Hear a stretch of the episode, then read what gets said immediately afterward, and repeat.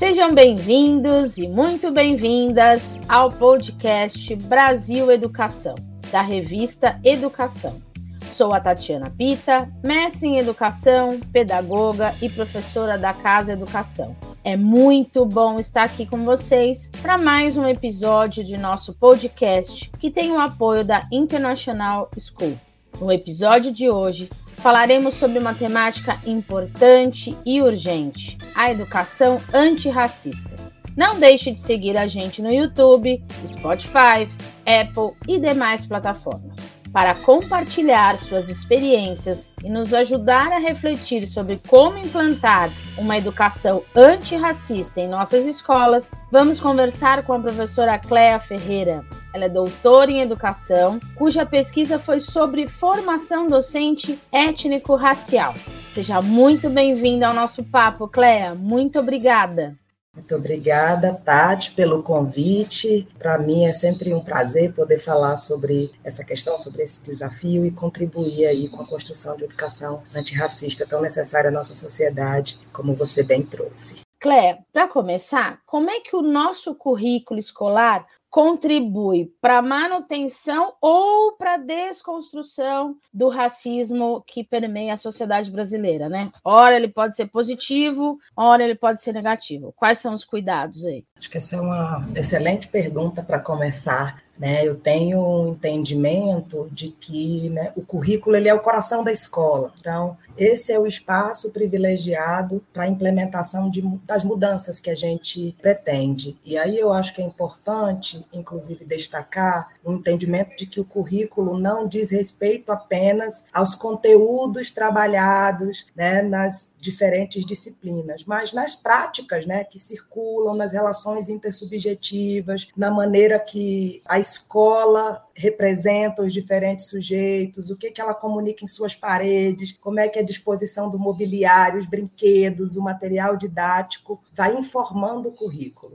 Então, quando a gente pensa o currículo dessa maneira, é, fica até fácil compreender como é que ele pode contribuir ou não para uma educação antirracista. Então, a escola que não se preocupa em representar nos seus diferentes espaços, nos sujeitos, a diversidade presente na sociedade brasileira, ela está fazendo uma escolha que contribui para a manutenção dessa estrutura desigual que prioriza é, os conhecimentos e a existência de uns sujeitos em detrimento de outros, né? invisibiliza outros sujeitos, seus saberes, seus conhecimentos, suas contribuições para a construção da sociedade. Então, se eu faço escolhas que a todo tempo informam né, uma superioridade das produções e da existência de um determinado grupo, eu estou ali contribuindo para uma formação racista ainda que eu não faça uma apologia direta, né,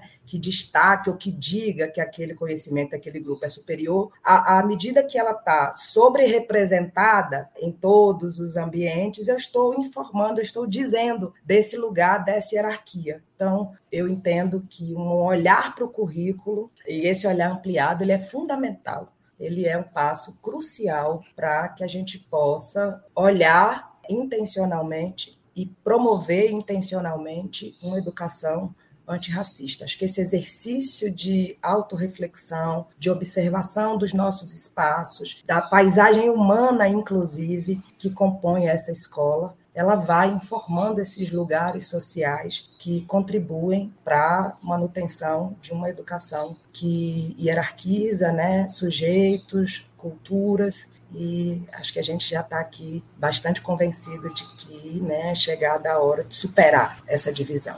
Um documento vivo para uma escola viva, com pessoas e suas histórias. Exatamente. Cléa, se a gente tivesse. É sempre bom a gente, apesar dessas coisas, não dá para tudo ser didático, mas para melhor entendimento para as pessoas, até que nos ouvem, até todo o aprendizado de todos nós. O que, que seria uma educação antirracista? Acho que essa, essa é uma pergunta complexa, né? Assim, para mim, em síntese, ela é a única e possível né, educação que contribui para a construção de uma sociedade efetivamente democrática e justa. e equânime. Então, é, se a gente pensa a educação que não é antirracista, por inação ela é racista. Ela já se assume racista, porque né, à medida que a gente vive numa sociedade estruturada pelo racismo, que, que se constrói a partir dessa hierarquização, da exploração desses sujeitos que são invisibilizados, é, a gente está aí assumindo uma posição. Então, para mim, como educadora, é a única possibilidade de uma educação que seja convergente com a construção de uma sociedade democrática, porque enquanto houver racismo, é, não haverá democracia. Né? Então, imagino que para quem está nos ouvindo, pensar né, isso é, a educação que não é antirracista, ela é né, racista, justamente né, por inação. Eu acho que é pensar essa perspectiva, né, e aí usando o recurso da dicotomia que é tão comum dessa racionalidade. Então, se ela não é antirracista, a gente está dizendo que ela é racista. Né? Então, acho que essa reflexão é fundamental para os educadores, para os próprios estudantes e suas famílias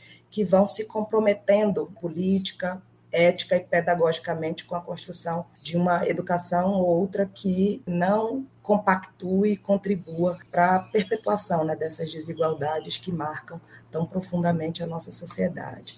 Perfeito. E o nosso papel, Cléa, como educadores? Como é que a gente colabora com essa luta antirracista? Não só nessa questão de projetos, sabe? A ideia de só projetinhos, mas como você disse lá no início desse currículo, esse comportamento diário, essas uhum. ações diárias, a nossa fala. Você que trabalhou com formação docente, né, o seu projeto. No meu entendimento, o nosso papel como educador é central né, nessa transformação. Acho que ainda que institucionalmente, né, a gente não tenha necessariamente uma mudança substancial, é possível que os sujeitos sejam agentes ativos dessa transformação. Então, eu acredito muito na força e no lugar central do professor que faz suas escolhas né, ali no cotidiano da escola, embora né, regulado pela legislação, então, que já né, publicamente se comprometeu com essa educação antirracista, né, que reconheça a história e a contribuição da população negra.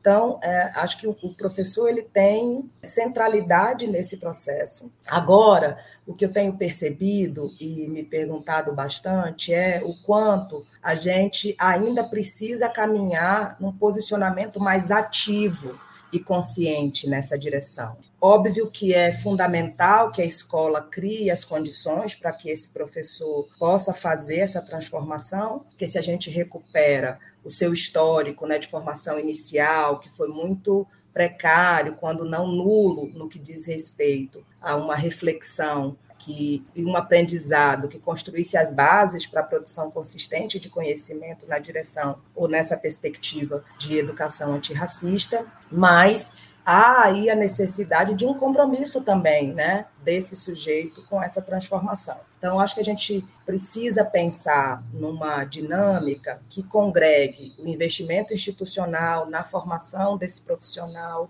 ah, porque, né, obviamente, a escola precisa também se comprometer e criar as condições para que o professor atue, mas também acho que tem aí um movimento fundamental também de autoformação do professor, de busca, de compromisso pessoal, político e ético com esse projeto de sociedade que a gente está aí abraçando. Então, acho que um educador que se entende como sujeito fundamental na construção dessa sociedade, ele precisa fazer, né, ser signatário desse compromisso, assim, consciente e ativo, né? Porque eu acho que é, né, hoje a gente tem graças a, ao movimento histórico aí dos movimentos negros que foram incidindo sobre as políticas, produzindo dados que evidenciem as desigualdades e como ela afeta os nossos processos né, de educação, de formação, e foram sendo perpetuadas ao longo do tempo, a gente tem hoje um cenário em que essas questões estão muito mais presentes no debate público. Né? Acho que de 2020 para cá, nos últimos três anos, a gente viveu aí um movimento muito importante de colocar essa pauta que durante muito tempo ficou restrita ao mundo acadêmico, dos movimentos sociais, do, do movimento negro e seus né, diversos pilares e representações, e agora a gente está aí discutindo publicamente, é, nas redes sociais, na televisão, então está sendo provocado a pensar sobre essas questões, né? E aí acho que o professor ele tem a possibilidade de buscar mesmo informações que estão muito disponíveis, né? Hoje a gente tem essa facilidade também, a internet trouxe essa possibilidade e algumas, é, digamos, elaborações já estão aí muito presentes no discurso das pessoas, né?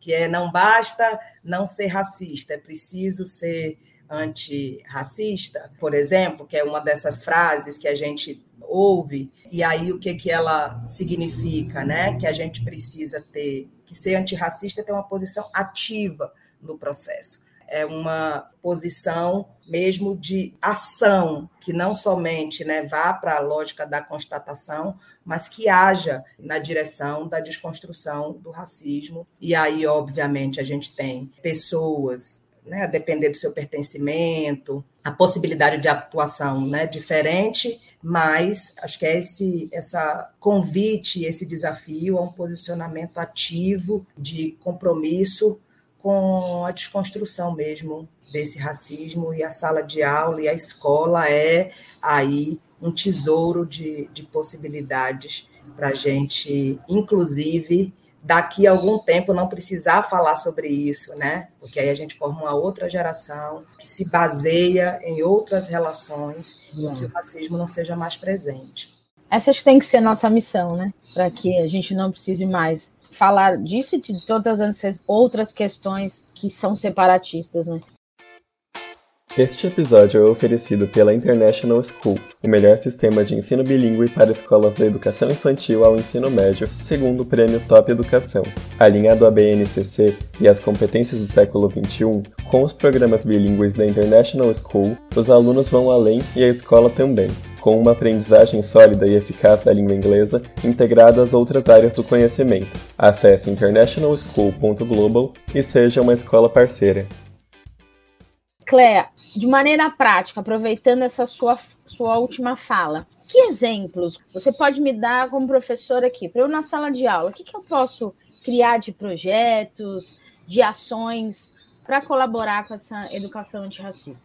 Tati, uh, acho que tem uma coisa que eu sempre penso que é muito importante, é que as ações elas precisam dialogar com seus contextos, né? Então, se você me pergunta, por exemplo, que tipo de iniciativas, que tipo de projetos um professor que trabalha numa escola predominantemente negra realiza e o que um professor, os caminhos né, a serem percorridos por um professor que trabalha num contexto predominantemente branco são diferentes. Né? Então, acho que essa é uma primeira questão fundamental Acho que o que move e os projetos, né, a construção dos projetos e a abordagem, ela precisa ser diferente. Então, quando eu estou falando do trabalho com estudantes negros, tem aí um movimento fundamental de fortalecimento da identidade positiva desses estudantes, de poder recontar a história do seu povo, que eles compreendam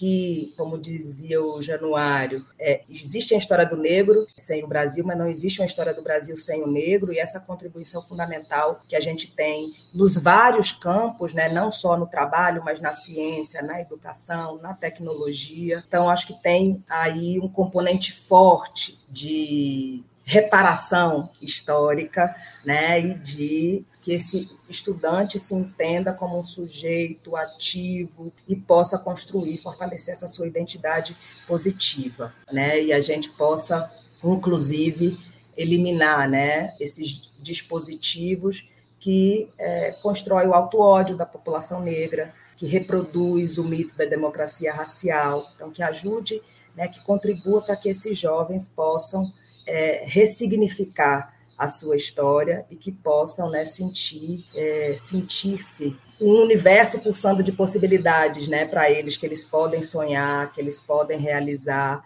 que eles são capazes. Então, acho que tem uma, um trabalho muito importante dessa natureza. É, e no caso das escolas, né, que a gente tem aí um cenário de predominância branca, tem uma reflexão fundamental sobre a branquitude e seus efeitos. Eu acho que nesse contexto não é possível pensar e promover uma educação antirracista sem que a gente possa tensionar e refletir sobre o que, que significa nessa sociedade ser branco, né? como é que a branquitude opera, como é que, obviamente, a gente não vai operar numa lógica de culpa ou de se responsabilizar pelo que né, nossos né, nossos não, né, os antepassados desses grupos fizeram, mas se implicar efetivamente né, se corresponsabilizar pela transformação desse cenário, eu acho que é um, um, trabalho fundamental desses professores, que muitas vezes também, em sua maioria, são brancos,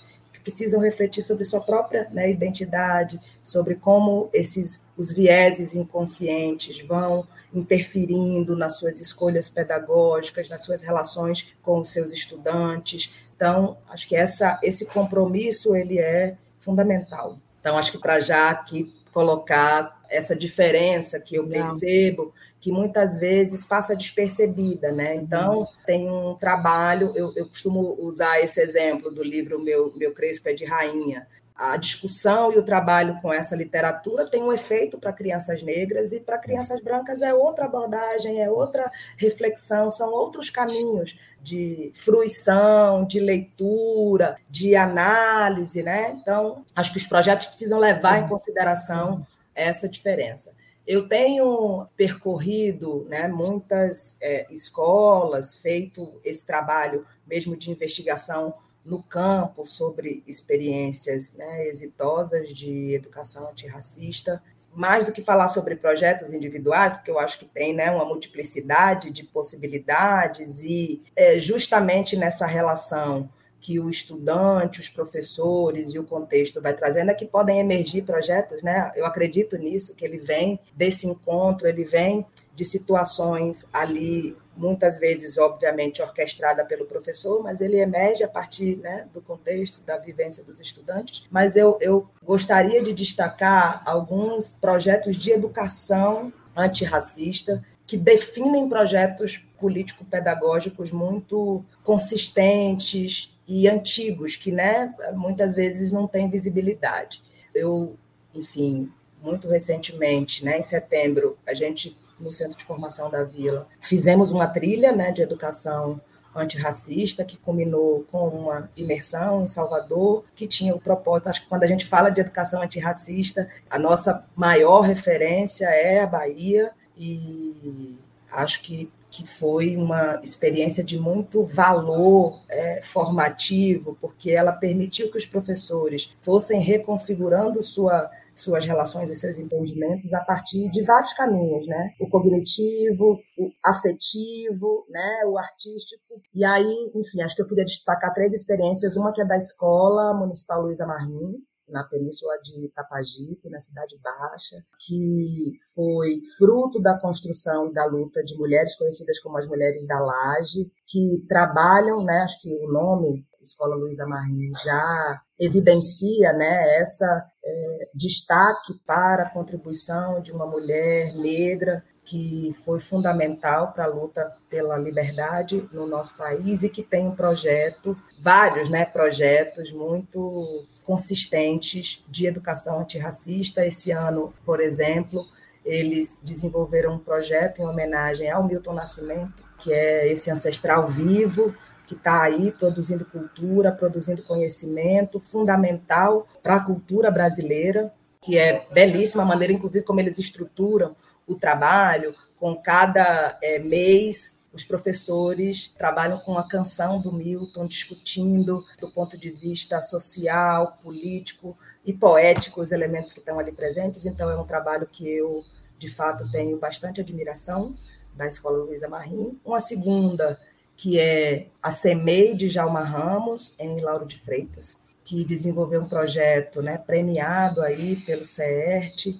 que se orienta pela pergunta: pode a infância negra ser feliz? E desenvolveram uma série de metodologias baseada né, na escrevivência da, da Conceição Evaristo, que convida os estudantes também a reconfigurarem a sua né, identidade, a valorizar a sua tez, o seu cabelo, a sua cultura. E esse ano homenageada é a cantora e apresentadora Larissa Luz. Então, assim, eles estão fazendo um projeto muito bonito e tem uma cultura de sistematização dos seus processos e de partilha, né? Porque eu acho que a gente também precisa disso, de, de ter referências né, desses trabalhos possíveis e que tem acontecido aí no Brasil. E uma outra instituição pela qual eu tenho uma profunda admiração também por, pelo pioneirismo, que é a Escola Municipal Eugeniana dos Santos, que fica dentro do terreiro e lê a Shell Poafonjá, de uma estela, e que desenvolve um trabalho brilhante,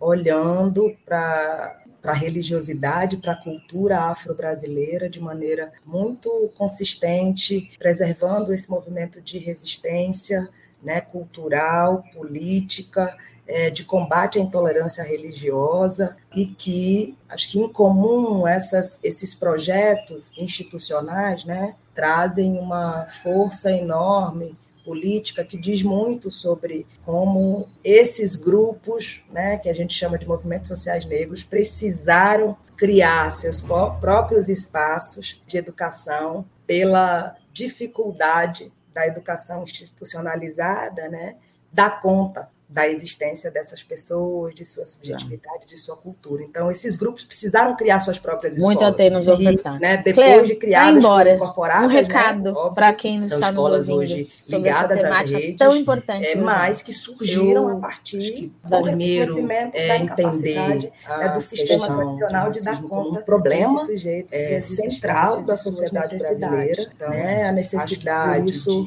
também interação do compromisso, projetos projetos antigos dos anos 80, com né, a desconstrução do racismo, porque ele é condição exemplares. para efetiva construção de uma sociedade democrática que todo mundo quer, almeja, deseja, a construção da escola, ou reconstrução da escola como lugar de vida e de possibilidade de existência é, em toda a sua beleza e explosão de todos os sujeitos, independentemente da sua, do seu pertencimento racial, da sua origem, da sua classe. Então, é, como é que a gente vai se comprometendo todos os dias, reiteradamente, com essa construção, com esse projeto, com essa significação né, da escola como lugar de vida, como lugar de afeto, como lugar de aprendizado, de esperança e de sonho para todas as crianças, né? que esse direito seja assegurado para todos e cada um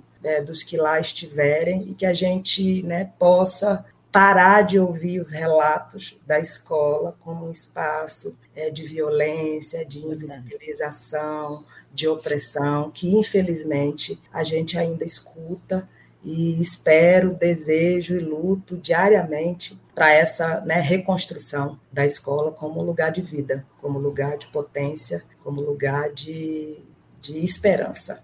Muito obrigada pela sua generosidade, pela sua maneira tão querida, linda e afetiva de nos ensinar. Se estivéssemos perto, te daria um abraço bem apertado, porque é isso que me dá vontade de fazer. Juntos e juntas, tenho certeza que a gente vai chegar lá, nessa escola justa, democrática, inclusiva, de direito. Obrigada, Cléia. Obrigada, Tati. Obrigada, Revista Educação, pelo convite. Espero ter contribuído aí com essa reflexão tão importante. Vimos que precisamos mudar nosso olhar, que são pequenas ações que podem ajudar a construir essa educação antirracista. Que nosso foco deve ser formar pessoas com muito mais respeito à diversidade. E a escola precisa garantir este espaço plural que contribui para a luta contra a discriminação étnico-racial dentro e fora do ambiente escolar. Se você gostou desse episódio, não esqueça de mandar seu comentário ou sugestão para o e-mail podcasts@rfmeditores.com Nos siga em nossas redes sociais, Revista Educação, e saiba mais sobre o que acontece no setor pelo nosso site www.revistaeducação.com.br. Até o próximo episódio.